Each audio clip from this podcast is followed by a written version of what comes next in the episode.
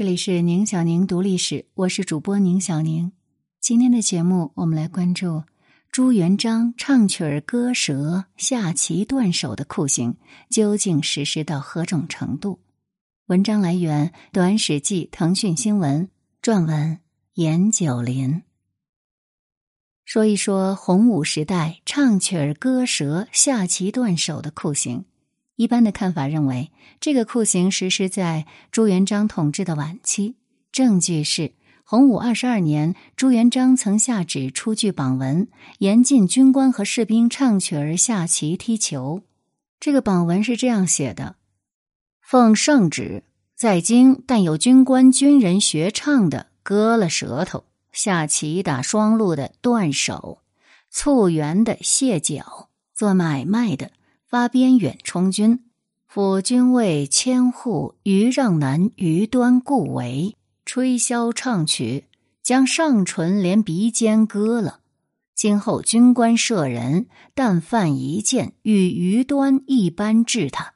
有龙江卫指挥福勇与本卫小旗姚彦宝促援，卸了右脚，全家发赴云南。就这道榜文而言。主要的管制对象是军队，军人唱曲儿要被割舌，下棋要被砍手，踢球要被跺脚。这目的显然是为了强迫军人将精力都用在训练和耕作上。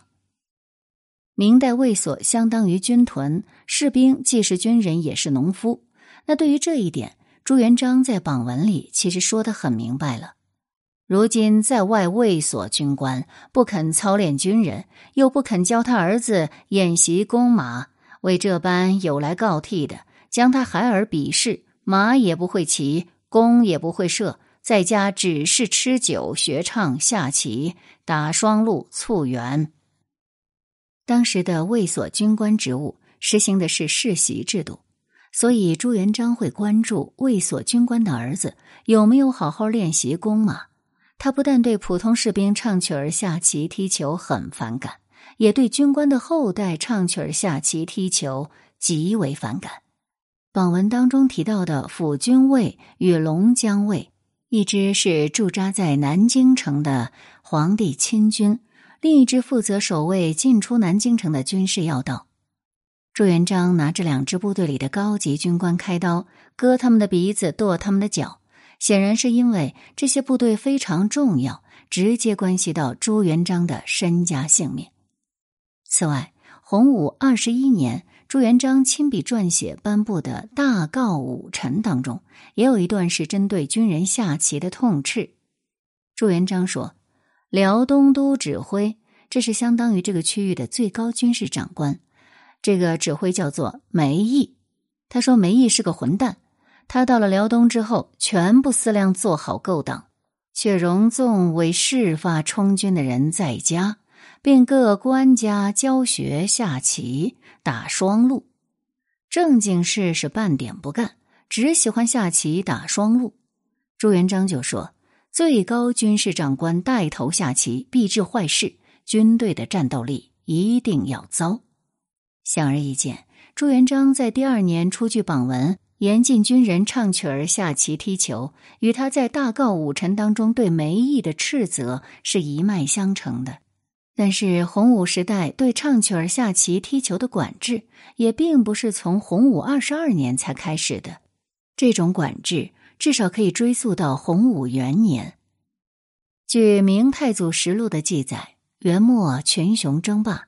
朱元璋击败张士信，这是张士诚的弟弟的军队之后，曾总结教训说：“张士信军中常在妇人乐器自随，日以出仆蹴鞠酣宴为事，诸将往往笑之，故至于败。”所谓妇人乐器，指的是歌舞唱曲儿；蹴鞠指的就是踢球；出仆指的就是棋类的游戏。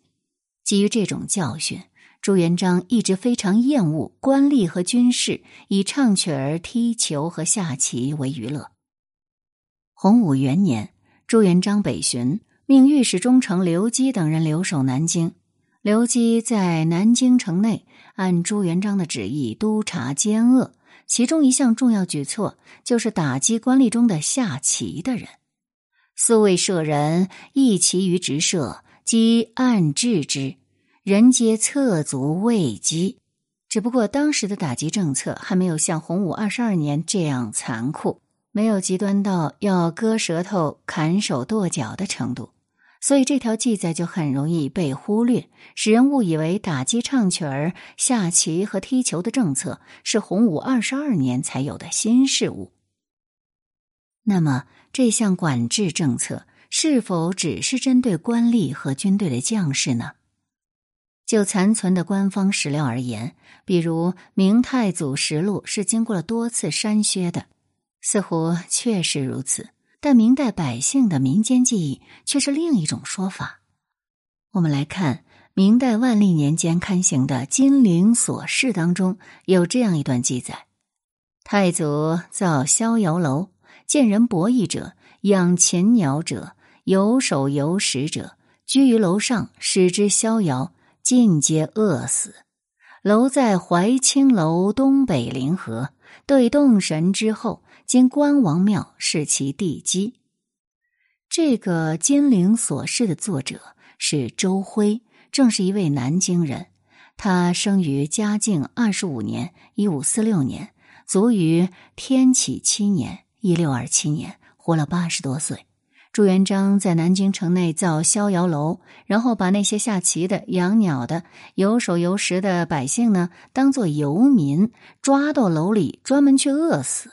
这就是周辉在南京生活时获得的民间记忆，而另一位和周辉大概是同时代的南京人顾启元（一五六五至一六二八）在他的著作《客座赘语》当中，也留下了朱元璋造逍遥楼饿死下棋者的记载。俗传怀清桥北有逍遥楼，太祖所建，以处游堕子弟者。按陈太史为真录记，太祖恶游手博塞之民，凡有不务本、逐墨博弈、局戏者，皆捕之，禁锢于其所，名逍遥牢。顾启元说，他这本书的内容主要源自家中往来的客人与朋友。那换一个说法，他在南京城听到了与周辉所闻完全相同的民间记忆，并且。顾启元提到的那位留下《逍遥牢》记载的陈太史，全名叫陈仪，一四六九至一五三八，他也是一位南京人。陈仪出生时距朱元璋去世约七十年。三位明代的南京人留下了相同的民间记忆，我们不应视为偶然。笔者的理解是，虽然官修史料不记载。但是朱元璋打击唱曲儿、下棋和踢球的运动，必然曾从官场与军队扩大到了民间。唱曲儿、割舌、下棋断手这样的酷刑，在军中实施的时候，朱元璋也正通过颁布大告，发起了针对民间游民的严厉打击。而唱曲儿与下棋，恰是当时用来界定游民的常规特征。这种扩大必然一度在民间造成过人心惶惶的效果，这才会造就以逍遥楼饿死下棋者这种民间历史记忆。这种人心惶惶必定是颇为严重的，才会经过七十多年之后，仍没有从百姓的历史记忆当中消散。有一项有助于佐证笔者这段理解的材料，来自朱元璋的《御制大明律》，里面说。凡乐人搬作杂剧戏文，不许装扮历代帝王后妃、忠臣烈士、先圣先贤神像，违者杖一百。官民主家容令装扮者，欲同罪。其神仙道扮及义夫节妇、孝子顺孙，劝人为善者，不再进献。这段禁令针对的正是民间的唱曲活动。朱元璋不许民众在唱戏的时候装扮成帝王与后妃的模样，也不许民众将忠臣烈士和先圣先贤搬上舞台，而允许搬上舞台的就只有虚无缥缈的神仙道与传统的义士劫富孝子故事。这项针对百姓唱曲儿的禁令颁布于洪武三十年，也就是朱元璋颁布榜文，宣布实行唱曲、割舌、下棋、断手酷刑的八年之后。接下来的时间呢，我们就一起来了解一下网友们对这篇文章的看法。中国古代历史上最狠毒冷血的君主，嗜血残暴。他的子孙似乎也遗传了朱元璋的基因，后继者不是变态就是暴君，就没出过几个正常人。朱元璋是既自负又自卑，战时打仗，闲时干农活，本来就很苦了，还就不能让他们有一点爱好放松一下吗？朱元璋把自己的专制帝王的面纱揭掉了。证明了专制帝王就是个牢头狱霸，只是强迫臣僚百姓听话。他唯一表现出人性的地方，就是对待自己那些子孙上了。这还真难办呢。文田武息，你要割鼻子挖眼睛；好好练兵，你又怀疑要造反，真是难伺候。支持朱元璋的人，应该送去那个时代看一看。我对明朝真的没有什么好印象，当然对清朝也没有。不许民众将忠臣烈士、先圣先贤搬上舞台，到底是为什么呢？今人崇拜朱元璋的，如果穿越到洪武盛世，应该不用担心没有唱曲、下棋之类的娱乐活动，因为他们想娱乐之前，就已经因为花花绿绿的衣服、鞋子被砍了头了。如果因为无知而崇拜朱元璋，尚可理解；但如果熟读史书之后还敬仰明太祖，那这个人绝对值得警惕。然而，最终明朝却成为了戏曲和各种娱乐生活大发展的年代，这是朱重八始料不及的。所谓双鹿，是和飞行棋差不多的，与其说是某个暴君的极端恶行。不如说是人性之恶放纵不羁的结果。讽刺的是，朱家子孙们后来也不同程度被还至其人之身了。